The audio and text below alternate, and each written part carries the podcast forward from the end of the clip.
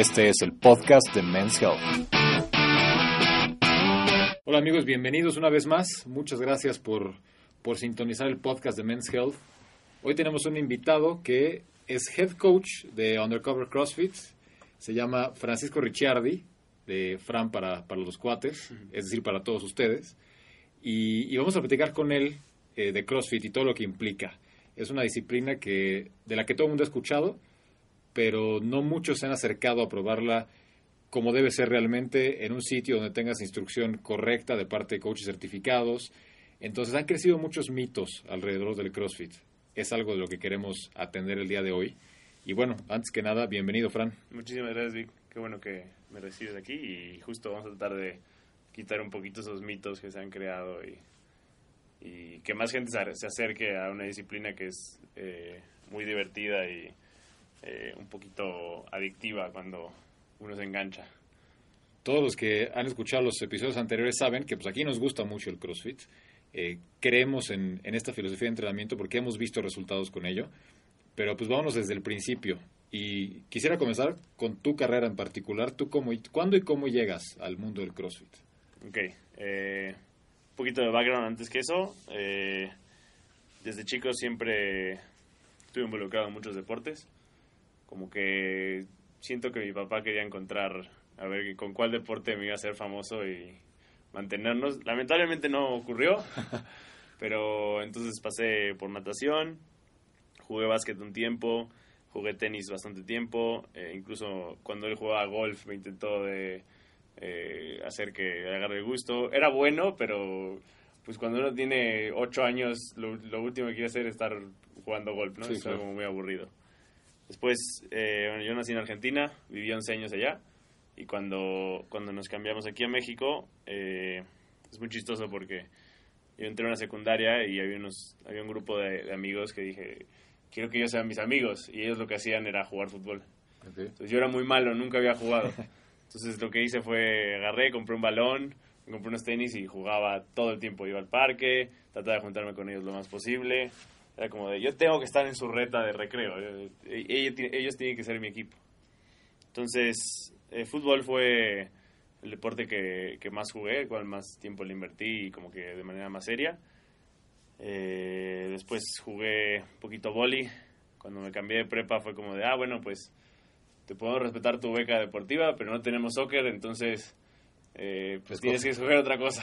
Y nunca había jugado boli, la verdad es que jugué dos años, me gustó bastante. Y fuera de eso siempre eh, he sido eh, de la bici, siempre, o sea, tanto como de, para moverme en la ciudad, como ir a la montaña, hacer ruta. Eh, escalé un tiempo también, escalada deportiva y lo que sea de deporte normalmente me atrae bastante. Entonces, cuando termina toda mi, mi educación, vienen como cuatro o cinco años en los que ya no estoy como obligado o no estoy tan, no lo tengo tan a mano, entonces no, no hubo nada de deporte todo este tiempo. Nada, ni gimnasio, mm, nada. No, gimnasio nunca, nunca me gustó mucho, siempre me acuerdo que con mis amigos algo, ah, vamos al gimnasio, nos metíamos, iba un mes, dos meses, ya, ¿no? Qué flojera esto, ¿no? Muy repetitivo. Eh, luego el, el, lado como trabajar solo por lo estético, como era algo que no me, no me atraía, no me llamaba. Entonces esos cuatro o cinco años no hice mucho, realmente. Y tengo un muy buen amigo que siempre ha sido como muy nato para los deportes, siempre ha, siempre ha, sin, sin, sin invertir tanto tiempo, siempre nos ha ganado a todos. Y, entonces siempre ha tenido esta ventaja física y vivíamos literal en la misma cuadra, entonces eh, él me, me, vio como de, no, pues, pero tienes que regresar a hacer algo de actividad, no sé qué, bla, bla, entonces me empezó a jalar, fue un poquito la época en la cual escalamos también, y dije, es que necesito ser más fuerte, eh, y demás, entonces lo que empezamos a hacer fue entrenar eh, literal en su casa, él tenía equipo y demás, entonces eh, hacíamos cosas obviamente relativamente básicas, sí. pero cosas de fuerza, eh, al, algunos como workouts antes de que sepamos existía esto de CrossFit. Y cómo llegué a CrossFit me acuerdo perfecto, eh, que en un viaje que hicimos a Cancún, yo no sé por qué había encontrado los regionales, eran justo en esa semana, Y de alguna manera me crucé como CrossFit, así como de, ah, mira, ¿qué es esto? Y me acuerdo que todo el viaje lo estuve, estuve frío y frío con, no, no tienes que ver esto, este deporte te va a encantar, no sé qué. Y él como que decía, no, como que no, no lo entendía bien, no, no, era como, ah, bueno, sí, está bien. ¿Te acuerdas más o menos en qué año fue esto? Y pues esto tiene que ser 2000, 2000, estamos en 2019, hace siete años, 2012. Ok. Más o menos junio, junio, julio de 2000, 2012. O sea, ya estaba el CrossFit allá afuera, pero todavía no había ese boom, ¿no? Que, que veríamos más adelante. Eh, fue antes de, como que empezaba a crecer, sobre todo en México, eh, todavía no era tan popular. No había tantos boxes, eh, había muy pocos boxes afiliados. es más, creo que habría unos dos o tres en esa época. Y entonces me acuerdo que todo el viaje estuve no, no, tienes que ver esto, bla, bla, bla, le enseñaba los videos, yo siguiendo regional, estando en Cancún, viendo, viendo por el celular los, los eventos de regionales. Y entonces cuando regresamos eh, de ese viaje empezamos como a entrenar un poquito con cosas que adaptábamos de CrossFit. Eh, lo mismo con el equipo que tenía en su casa, literal había, da un poco de vergüenza ver hacia atrás eh, hoy en día, pero literal había veces que era como, ah, pues compramos un garrafón y usamos eso como para adaptarlo porque también eh, cuando uno ve los CrossFit Games hay muchas cosas que son como no son equipo convencional. Entonces uno trata de imitar ese tipo de cosas que, que le dan un poquito el flavor a, a, CrossFit como tal. Y entonces empezaron a entrenar así. Y me acuerdo que después hicimos una carrera de obstáculos en la que había la novia de un amigo, así, nos llegó y nos dijo, ah, mira, es el grupo del CrossFit de mi novia. Sí, ah, ¿dónde, ¿dónde está o qué? Ah, pues en tal calle. Si nos queda a 10 minutos, ¿por qué no hemos ido? Entonces, fue un 3 de septiembre, hace 6 años, que tomé mi primera clase eh, de CrossFit ahí y todavía me acuerdo del workout, es muy chistoso. Era 21, 15, 9 de calorías en remo, eh, sentadillas con medball y swings con, con un kettlebell. Para pues, todos los que han practicado CrossFit, pues este esquema de repeticiones de 21-15-9 pues, es muy famoso, ¿no? Se, utiliza mucho, es el esquema de... Sí, es bastante simbólico. De Fran, por, ejemplo, que es uno de los workouts icónicos.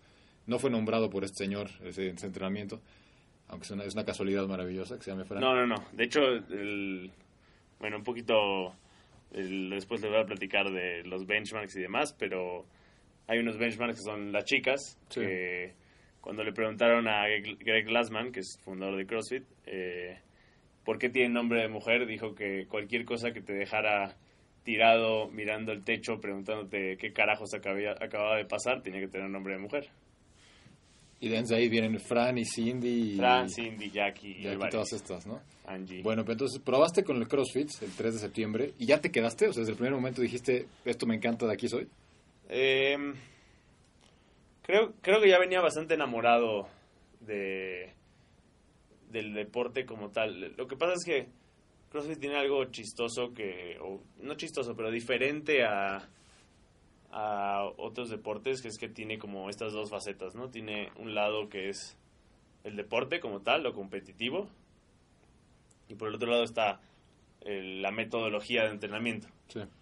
Que sí, obviamente son cosas similares que tienen algunos puntos en común, pero lo que te enamora es el deporte, lo que te enamora es los CrossFit Games, ver, ver a los atletas competir y hacer cosas que obviamente uno está muy lejos de ese nivel, pero al final de cuentas está haciendo, hacen ahí lo que nosotros hacemos todos los días en clases. Sí, sí nada, llevándolo al, máximo nivel. Ajá, sí, son los Juegos Olímpicos de, de CrossFit.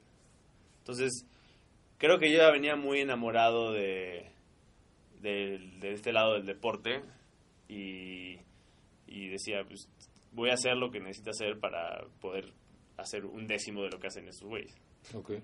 Bueno, y para las personas que han vivido debajo de una roca los últimos años, platícales así lo básico. ¿Qué es exactamente el CrossFit?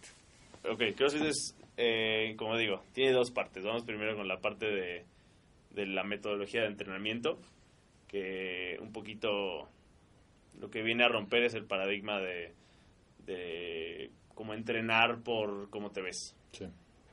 Sí, obviamente, siempre digo que los cambios físicos que genera CrossFit es como el daño colateral, pero en realidad el enfoque eh, como tal de CrossFit es eh, aumentar nuestra capacidad de trabajo en el espectro más amplio que podamos.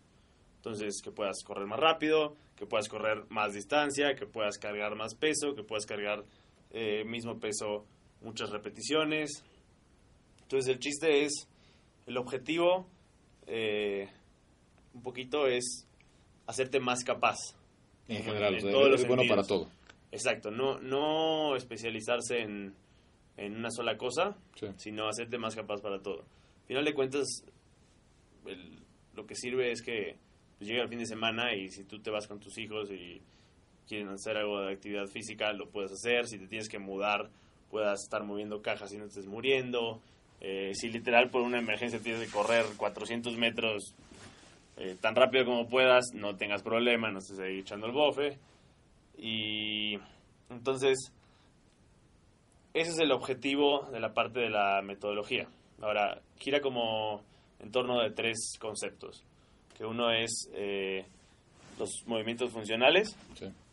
que es que lo que hacemos son movimientos que sirven para la vida. Al final de cuentas, eh, el cool de bíceps, por ejemplo, del gimnasio, pues hace que el bíceps se te vea muy bien, pero No lo utilizas no, en tu vida no es un movimiento natural, no es como que vayas a agarrar un vaso y levantarlo de esa manera. Eh, lo otro es la constante variación, que eso tiene dos partes. Uno es que es mucho más divertido que ir al gimnasio o hacer algo que es muy repetitivo. ¿Por qué? Porque tú puedes llegar eh, hoy a entrenar y puede tocar hacer pull-ups con sentadilla y abdominales. Y mañana vas y te toca eh, lagartijas con un levantamiento olímpico y correr. Sí. Entonces todos los días es algo diferente. Eh, por un lado tiene la parte que es mucho más divertido, te engancha mucho más, y por otro lado tiene la parte que no, no genera adaptación. Entonces la adaptación obviamente va a ser mucho más lenta porque no estás diciendo a tu cuerpo, ah, el lunes hacemos bíceps y tríceps. Sí. Ah, y el martes hacemos pecho y espalda. Y luego el, eso, el cuerpo al final de cuentas se termina acostumbrando y al- igual al principio avanzas mucho, pero luego va a llegar un punto en el cual te vas a estancar. Entonces, eh, ese es el segundo punto. Y por último es ejecutado a alta intensidad, que es muy subjetivo porque el- la intensidad va a depender de cada uno. Sí, la, la tuya no es igual que la mía. Eh, no, No, ni- 100% no es, estoy seguro. ¿no? no sé, no sé, habría que ver, tendrías que ir a entrenar para que lo averigüemos. Pero por ese lado lo que importa es que eh, las necesidades de cada uno no, dif- no difieren en tipo, sino en intensidad. Entonces, yo puedo tener en una clase un atleta de alto rendimiento y a mi abuelita. Si tocan sentadillas, el atleta de alto rendimiento igual le hace sentadilla con barra tras nuca con 150 kilos Sí. y mi abuelita va a hacer eh, sentarse y pararse de una caja. El estímulo es el mismo, lo que cambia es la intensidad. Entonces, esa parte de la intensidad muy importante que se entienda que sea subjetivo, porque luego justo uno de los errores o mitos o demás es que no estoy listo para hacer CrossFit. Porque lo- luce muy intimidante, ¿no? Si, si nada más ves a una persona que ya lleva mucho tiempo entrena- entrenando y lo ves hacer un snatch, dices, no, espérate. Sí, sí. ¿Cómo se hace eso, no? Y lo ves y ya intimida, luego lo intentas y frustra el doble. Entonces, esa parte de intensidad sí es muy importante tener en cuenta que la alta intensidad va a ser para cada uno, no no no en ningún momento hay que ir a la intensidad de alguien más. Sí. De acuerdo. Eh, ¿Cómo se programan estos entrenamientos? Porque comentabas que un día te puede tocar una cosa, otro día otra. ¿De dónde vienen estos workouts? Eh, ¿De dónde vienen los workouts? Bueno, mm, tenemos algunas estructuras que son las que más aparecen. Eh, a veces tenemos prioridad al tiempo, eh, workouts que yo digo, ok, en 20 minutos vamos a ejecutar la mayor cantidad de repeticiones de tal, tal, tal. Sí. Y a veces va a ser más prioritario la tarea. Te voy a decir, ok, va a ser 5 rondas por tiempo de tal, tal, tal, tal, tal. En cuanto a grupos musculares y, y cómo dividir los, los entrenamientos, nosotros vemos, eh, lo dividimos en sentadilla, jalón y empuje. Ok. Que son patrones de movimiento naturales. Son patrones de movimiento naturales y que se pueden hacer en varios planos. ¿A me refiero? Podemos hacer un empuje hacia enfrente, como una lagartija, podemos hacer un empuje hacia arriba, como en un press, por ejemplo. Entonces el chiste es ir balanceando en la semana eh, los grupos musculares y los estímulos que se buscan. Es un poquito un juego de malabares. Lo que tiene es que al usar grupos musculares grandes, no, no hay tanta, eh, tanto desgaste muscular. O tanto como en el gimnasio, por ejemplo. En el gimnasio, si es como, si hiciste bíceps hoy, mañana no hagas nada de bíceps porque va a estar destruido. Aquí no lo vemos como, ah, bíceps o tríceps, lo vemos como empuje. Entonces estamos involucrando, por ejemplo, tríceps, hombro, espalda. Eh, es un poquito eh, más balanceado que ir músculo por músculo. Claro, y si haces una sentadilla, por ejemplo, pues el tren inferior completo está, está involucrado. Sí, aún así también podemos jugar un poquito con eh, la parte anterior y posterior de la pierna y que hagamos sentadilla dos días seguidos. Algo que, que me interesa mucho es justamente el tema de la progresión en los ejercicios, porque todo es escalable. ¿No? Como comentabas con tu abuelita hace rato. Exacto. Eh, hay, una, hay una progresión para todos los ejercicios. Entonces, pues dame un ejemplo de esos movimientos que son como muy intimidantes y muy especializados. ¿Cómo lo bajas para una persona que acaba de llegar? Eh, ahí depende mucho del, como, del nivel de la persona y también de sus antecedentes. Hay gente que llega y agarra la, agarra la técnica muy rápido y hay gente que se tarda un poquito más. Normalmente eh, hay que poner una muy buena base técnica. ¿A qué me refiero? A aprender a moverse bien, eh, sin peso. Siempre vamos a buscar sin peso y luego eh, irlo, irlo escalando hacia arriba. Entonces depende del movimiento. Eh, te digo, en el caso de la sentadilla, como puse el ejemplo, si vamos a hacer sentadilla con barra arriba de la cabeza, overhead squats, que es un movimiento bastante complejo, lo primero sería evaluar una sentadilla sin la barra, de ahí podemos escalar tanto para arriba como para abajo. Eh, también algo importante que viene un poco más en el lado deportivo de CrossFit es que todos los movimientos tienen un estándar o un rango de movimiento que necesitamos cumplir.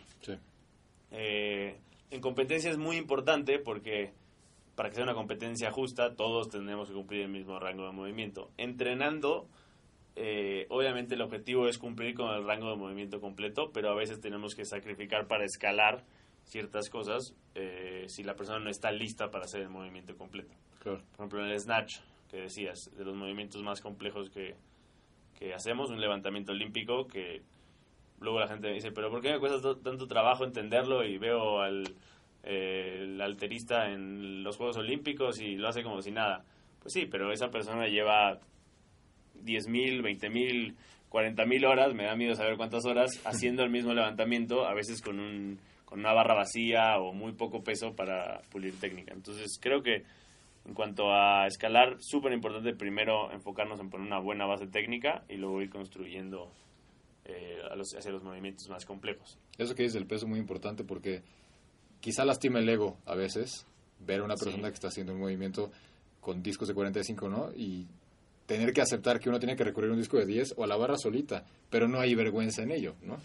No debería haber vergüenza en eso, en ello. Es muy, muy, muy normal que eh, justo el ego como que trate de jalarnos hacia eh, trabajar con pesos que no estamos listos, pero es justo uno de los errores que hay que evitar sobre todas las cosas. Siempre eh, técnicamente tiene que estar bien. luego decimos que primero mecánica, o sea, tener el movimiento bien. Eh, luego, ser consistente. Consistente vamos a llamarle que de 30 repeticiones, 29, 29 salgan bien. Con bien vamos a ir seguras. Y por último, intensidad. Entonces, eh, primero trabajamos con un peso con el cual podamos cumplir esa consistencia y luego poco a poco ir construyendo. Pero sí hay mucha, mucha pelea con el ego, sobre todo eh, la gente que no le gusta perder y demás. Eh, de trabajar con pesos que igual y no estamos listos todavía.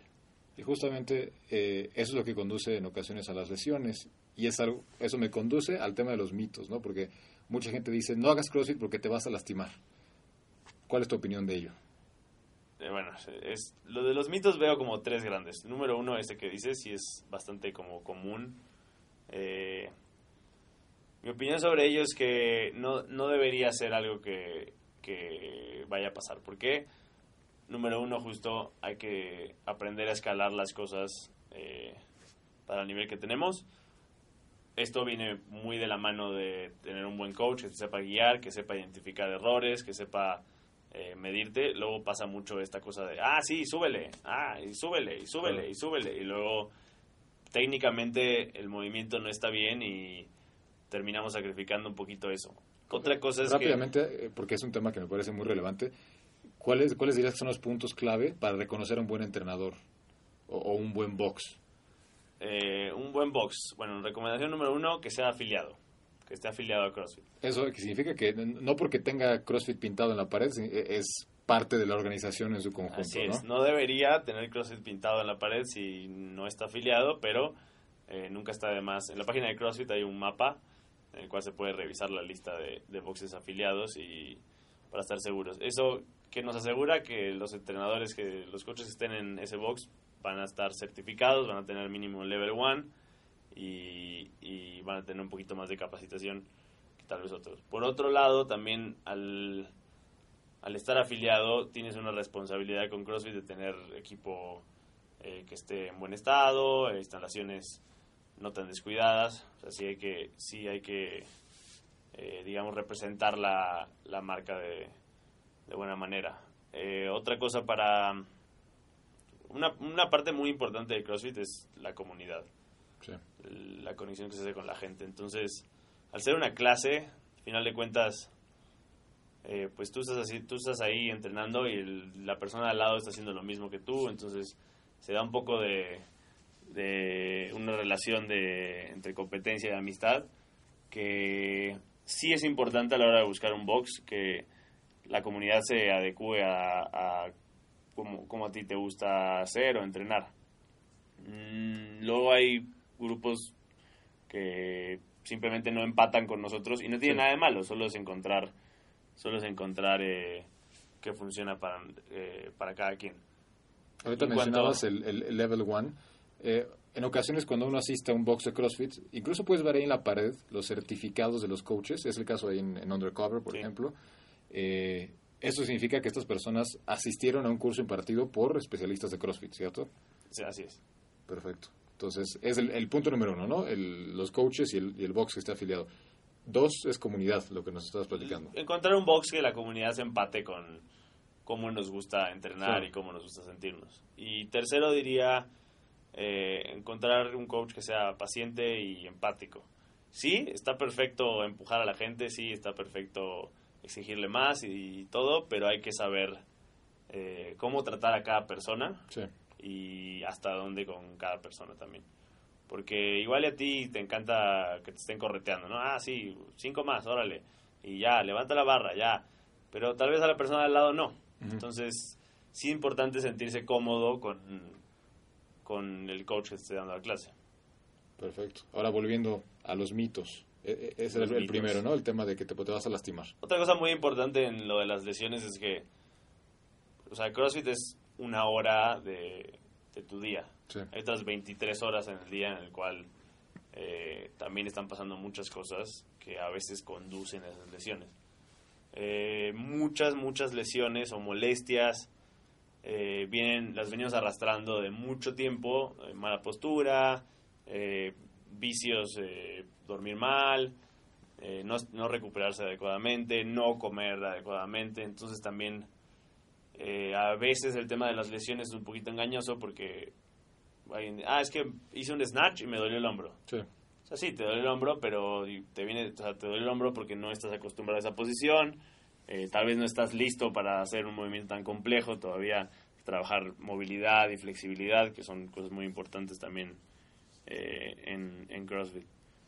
Eso por el lado de las lesiones. Lo otro, eh, el mito de que si eres mujer y haces CrossFit te vas a poner... vas a tener cuerpo de hombre. Vas a tener cuerpo de hombre. ¿no? por, no por mala onda, pero a veces cuando me dicen, me dicen eso, les digo, aunque quisieras, probablemente no lo lograrías. Sí. ¿Por qué? Porque esa clase de una hora, sí, va a desencadenar muchos cambios en la vida. Eso es algo que me gusta mucho y que me atrapó, creo, al principio de CrossFit, que es, un, es una hora que inviertes en tu día, pero va a desencadenar eh, que quieras eh, dormir mejor, que quieras descansar mejor, que quieras relacionarte con la gente del box mejor, que quieras comer mejor, eh, que quieras trabajar en otras cosas que van a reflejarse también en tu cuerpo, pero a veces uno, una chava ve los CrossFit Games y dice, no manches, si hago CrossFit me va a poner así.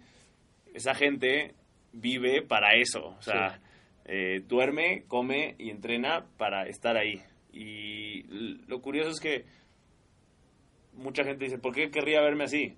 Pero no es el objetivo, lo que decía antes, el, el objetivo es aumentar la capacidad de trabajo. Entonces, el cuerpo que se desarrolla en los competidores es porque por la capacidad, o sea, refleja la capacidad que tiene, la capacidad de trabajo que tiene. Entonces, eh, mujeres que les dé miedo o les preocupe eso, no se preocupen, pueden entrenar una hora. Eh, sí va a mejorar su cuerpo, pero no se van a poner como hombres. No, igual si uno ha hecho una cascarita no, no va a lucir como Cristiano Ronaldo mañana. Ah, es justamente, justamente. Deja tu lucir, no vas a clavarla en el ángulo desde 30 metros. Exacto, o sea, yo creo que hay que hablar de, de estas personas como los atletas que son, o sea, el nivel que tienen. Son atletas de élite, como lo son también los velocistas, los futbolistas, los jugadores de fútbol americano. Y como decías, los CrossFit Games son las Olimpiadas de este asunto, ¿no? Entonces, quizá no tengan la fama o los patrocinios todavía que tienen otros deportistas, pero el nivel de trabajo y compromiso es equiparable. Sí, creo que lo que genera un poquito el, shock es que mm, creo que no hay otro deporte en el cual el cuerpo se vea como tan desarrollado. Sí. Porque tal vez algunos, algunos pesistas o fisicoculturistas pues es otro, otra onda, pero igual las mujeres de fisicoculturismo, muchas personas lo verían y decían, ah, no me gusta, pero es justo, es específico para lo que están haciendo. Entonces eso es lo que está pasando. Cuando ven las mujeres de los CrossFit Games es porque literal eh, está día y noche trabajando en ser más fuerte, más rápida, eh, más potente, más ágil, todo. Entonces de ahí viene eso, no es que no es que por una hora al día pase eso que por cierto eh, eh, hay que tener una representante brutal en este país, en este deporte, que es Brenda Castro. Así es. Entonces, les recomiendo mucho que la sigan, porque la mujer es, es impresionante. Y, y, pues está en ese nivel, ¿no? Es la flor nata del, del fitness. Sí, fue la... Ahorita ha cambiado un poquito el formato de cómo calificar a los CrossFit Games, pero en su momento calificó, eh, calificó como la primera mujer latinoamericana eh, en, ir a los games en un formato que era mucho más difícil de ganar. Hoy en día eh, van los campeones de cada país, entonces al final de cuentas eh, cualquier país con un box afiliado puede calificar. Puede enviar a un representante. Entonces, digamos que cada país de Latinoamérica con un box afiliado va a ir un representante. Ella calificó cuando eso no existía y había que ganarle a el resto del mundo. Sí, de Latinoamérica, pues ella era la mujer, es la mujer más fit de Latinoamérica oficialmente. Eh, ¿Cómo ves este aspecto tú? O sea, más allá de que tú seas coach de, CrossFit, pues eres aficionado desde esos primeros regionals que viste en tu celular. Entonces, ¿cómo has visto la evolución del deporte a nivel élite? Eh, ha cambiado bastante. Número uno, sí, lo empecé a ver en ese año, pero eh, digamos que en el primer año ya había eh, leído y visto cada video de, que tenía el canal de YouTube en, de CrossFit y entonces me estudié toda la historia de, desde el inicio de los games. Hay varios documentales eh, que son bastante buenos, que están en Netflix. Incluso hay uno eh, de los games del, si no me equivoco, 2009 creo, son los segundos.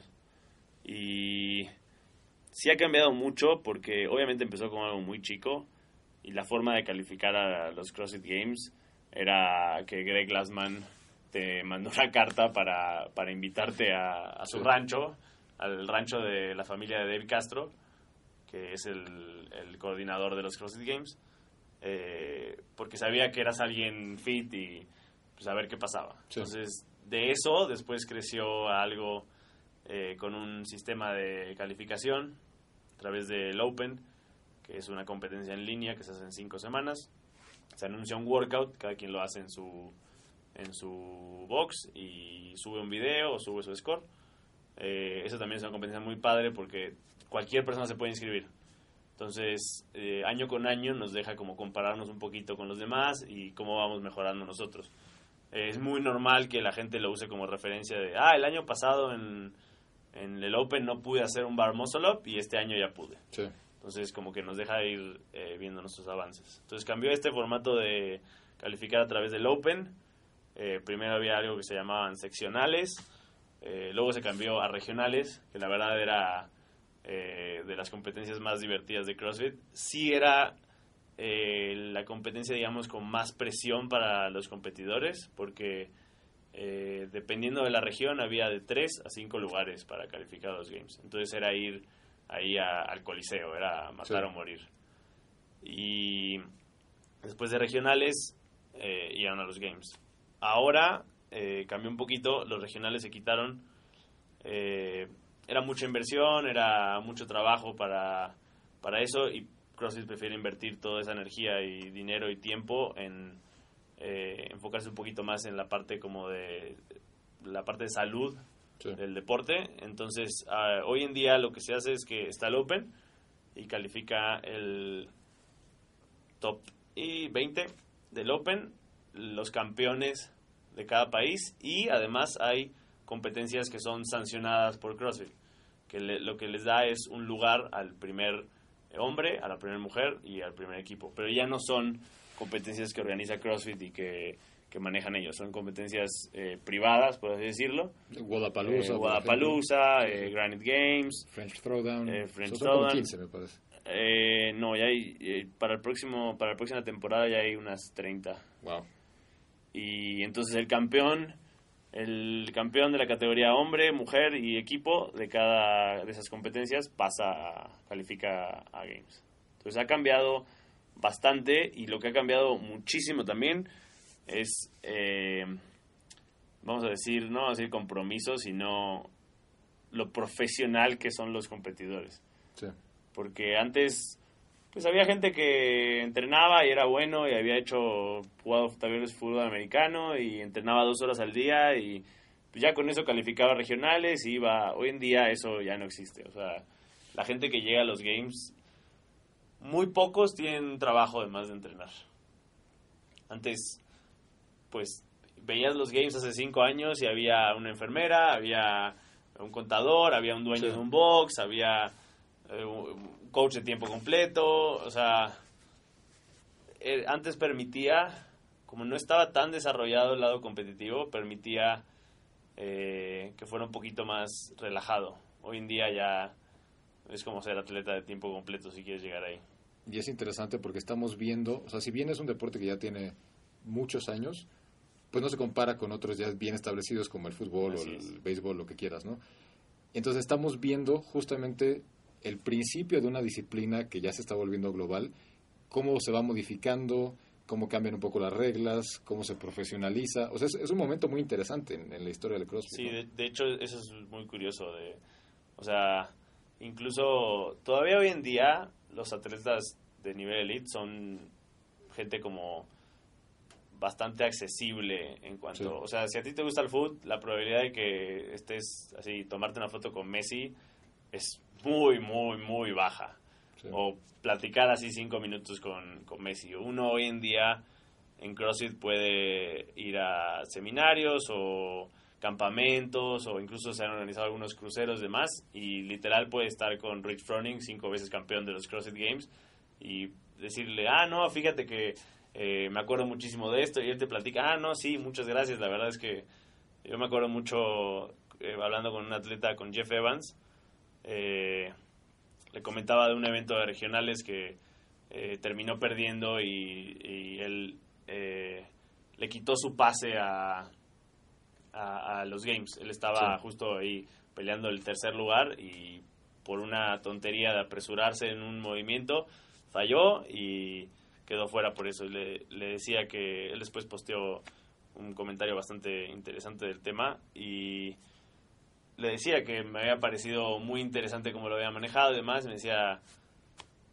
le, le expresaba mi respeto y mi admiración y me decía, pues es que yo hasta donde sé soy un tipo común, nada más que entrena muy fuerte y ya. Entonces es muy curioso como ver lo accesible todavía que es Claro. los atletas de elite, ¿no? Y te digo, si tú si te gusta el fútbol, pues tomarte una foto con Messi y Cristiano Ronaldo la veo muy difícil. Es en cambio, complicado. tomarte una foto con Matt Fraser y eh, quien sea tu atleta favorito, todavía hay chance. Igual Sí, y en cinco años ya no, pero todavía tenemos chance. Pues desde el lado del espectador es muy interesante eso, o sea, subirse al, a la ola en este momento. Y una cosa que también me encanta es que me queda claro que, que no soy tan buen futbolista como un tipo que juega profesionalmente, ¿no? Pero ni siquiera tengo manera de compararme. La barra pesa lo mismo para Matt Fraser que para mí. Entonces puedo tener una muy buena idea justamente de, de cómo se siente enfrentarte a esos workouts, ¿no? Tú puedes hacer los mismos workouts que hacen en los games. No los vas a hacer Ah, al mismo algunos. tiempo. Sí, bueno, salvo los que tienen un equipo muy particular. Pero Murph es Murph para todo el mundo. Entonces es interesante saber exactamente cómo te comparas con un tipo que es de la absoluta élite. ¿no? Siempre es interesante, sobre todo en el Open, que hay pesos, no hay pesos que sean descabellados y, Sí. y que sean inhumanos. La mayoría de los pesos, si llevas cierto tiempo en CrossFit, los puedes trabajar. Y siempre es muy interesante hacer un workout del Open y luego ver, compararte con los scores de la gente que queda en el top 20. Normalmente es la mitad del tiempo Sí, o el doble es de una buena dosis de humildad lo que, lo que viene después de compararte con, con la gente que le va bien en el Open. ¿Cuáles son personalmente tus, tus workouts favoritos? Eh, es una buena pregunta.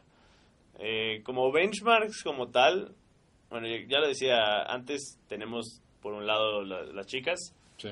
que son varios, y por otro lado tenemos eh, los Hero Workouts, que son workouts que eh, hacen tributo o rinden honor a eh, ya sea soldados, policías, eh, bomberos, demás, caídos en combate o en algún tipo de, de emergencia. Entonces voy a escoger dos de las chicas, que creo que sería Fran y Jackie. Fran es 21-15-9 de thrusters y pull-ups. No importa si haces Fran en 12 minutos o en 3 minutos, siempre terminas, termino, al menos yo, tirado, tosiendo, queriendo vomitar, mareado, como 20 minutos.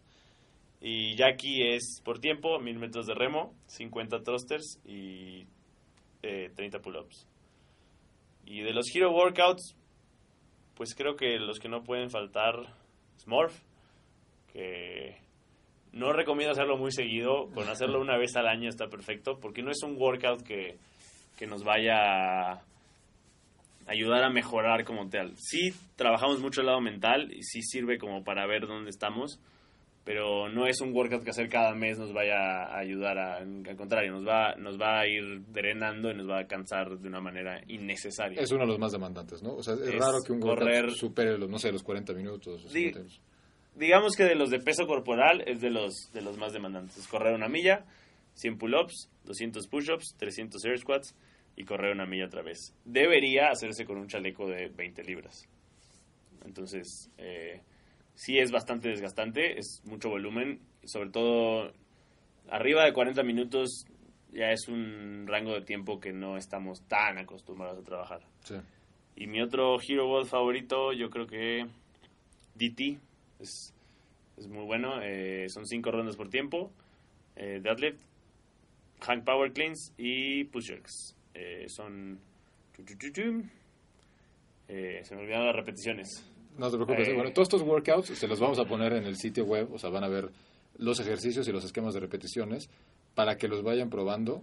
Eh, si entrenan en su casa, digo, de pronto es difícil tener el equipo necesario, pero siempre hay alternativas, ¿no? O sea, por ejemplo, pensando en gente que está en su casa que no va a un box, ¿qué rutina podrían hacer? Como de Eh, peso corporal. Si solo tenemos peso corporal, eh, bueno, eh, Morph se puede hacer Sí.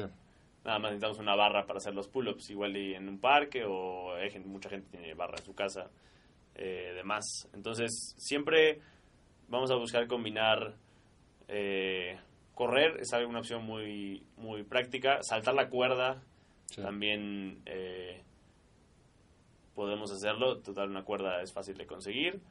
Eh, lagartijas, sentadillas, eh, insisto, pull-ups en un parque está perfecto, abdominales, desplantes, nadar incluso podemos agregar si llegamos a tener alberca.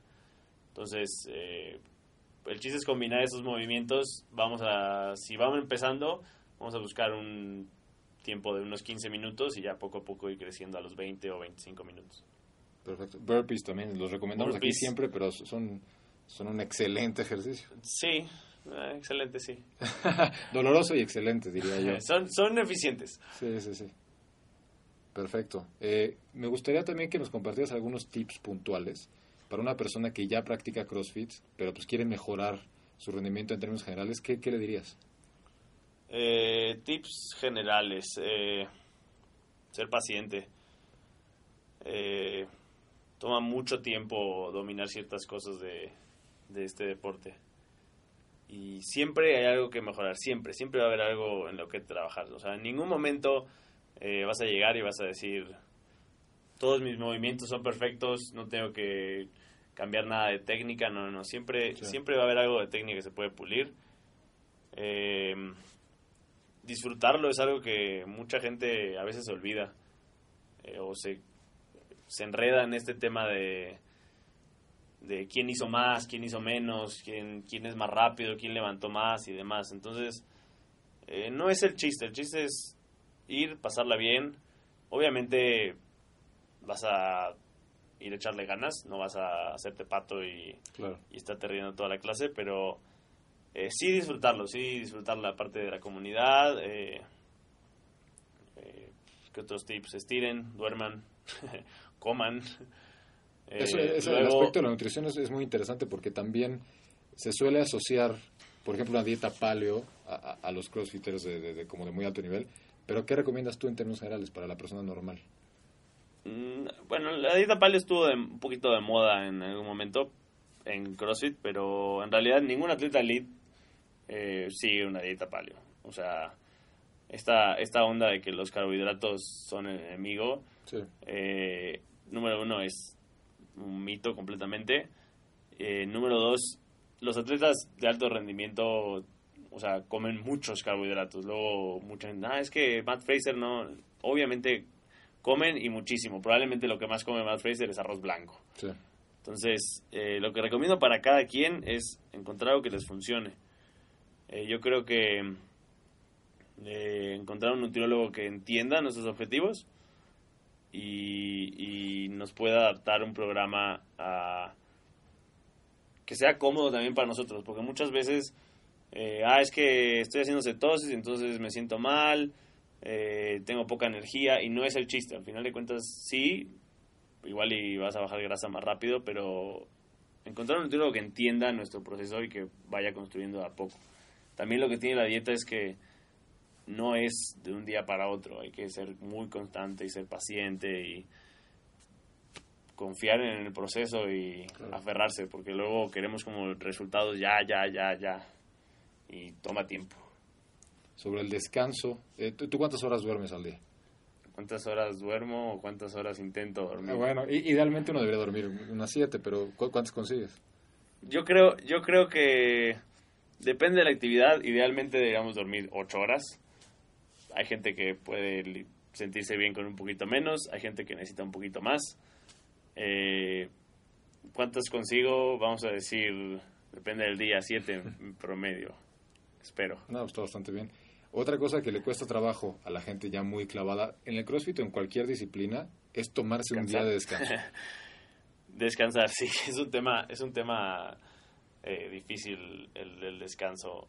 Creo que si se lleva una buena dieta y un- una muy buena, un muy buen protocolo de recuperación, o sea, sueño, terapia, masajes, demás, mm, no hay no hay necesidad de, de descansar si, si- de descansar un día por completo. Sí, algún descanso activo quizás. eh, descanso activo siempre puede haber un día a la semana.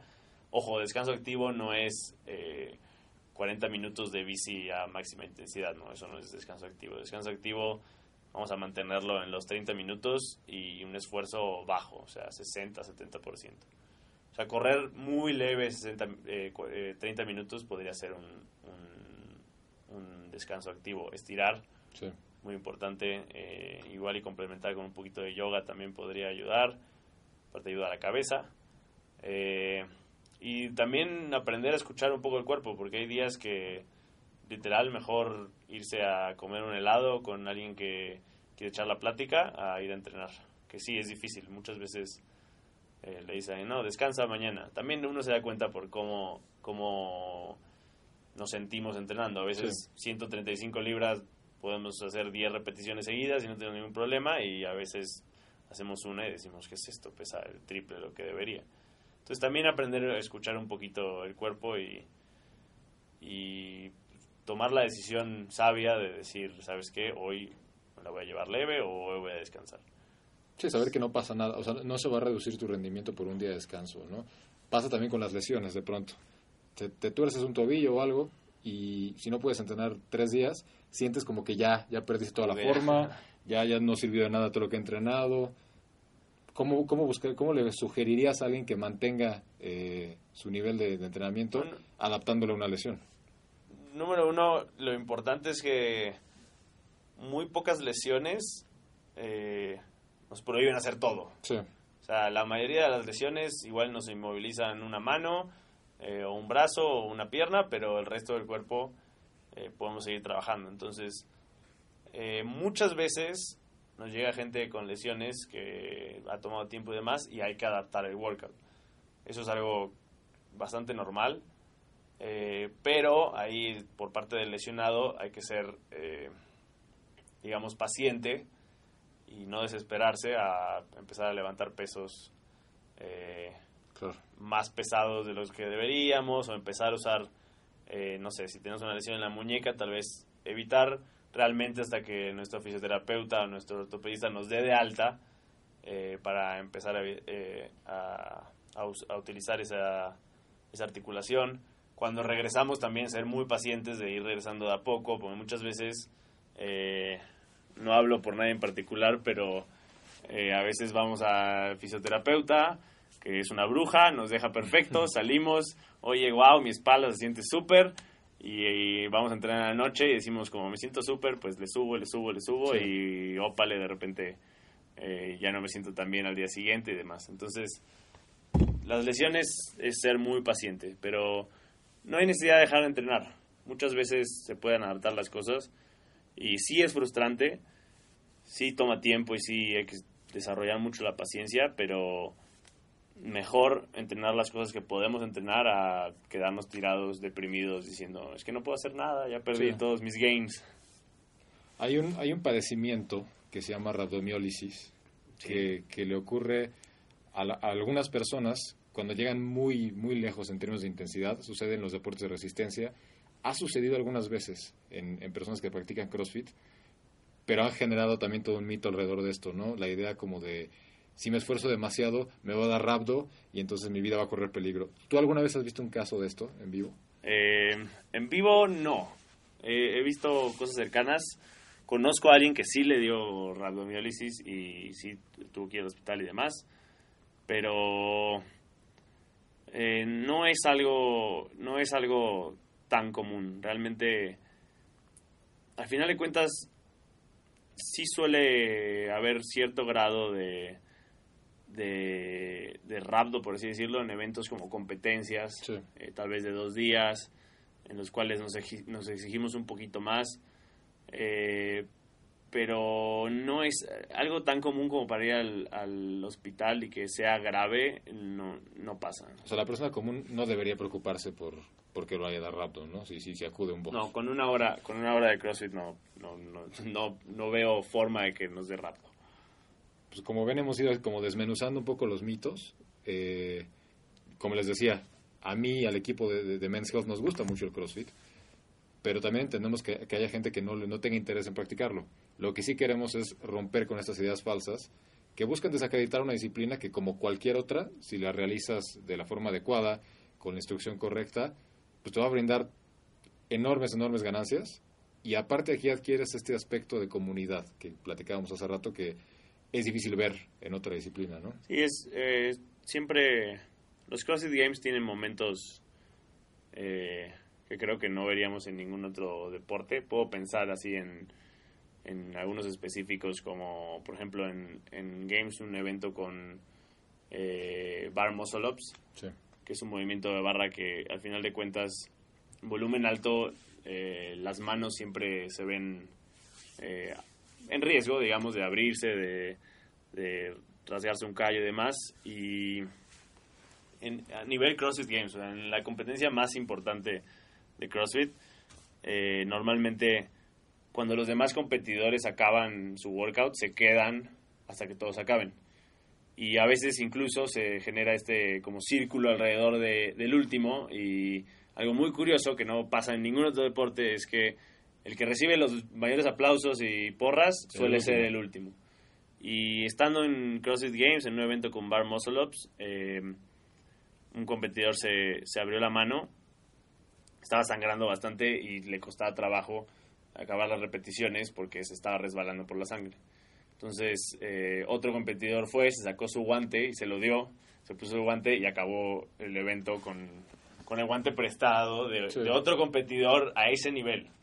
Entonces, normalmente si pensamos como en gimnasia olímpica o patinaje artístico, eh, alterofilia y demás, no solo es que no se den esas cosas, sino que es como un poco lo contrario, ¿no? Como eh, esta competencia que llega a no ser tan sana a veces. Sí.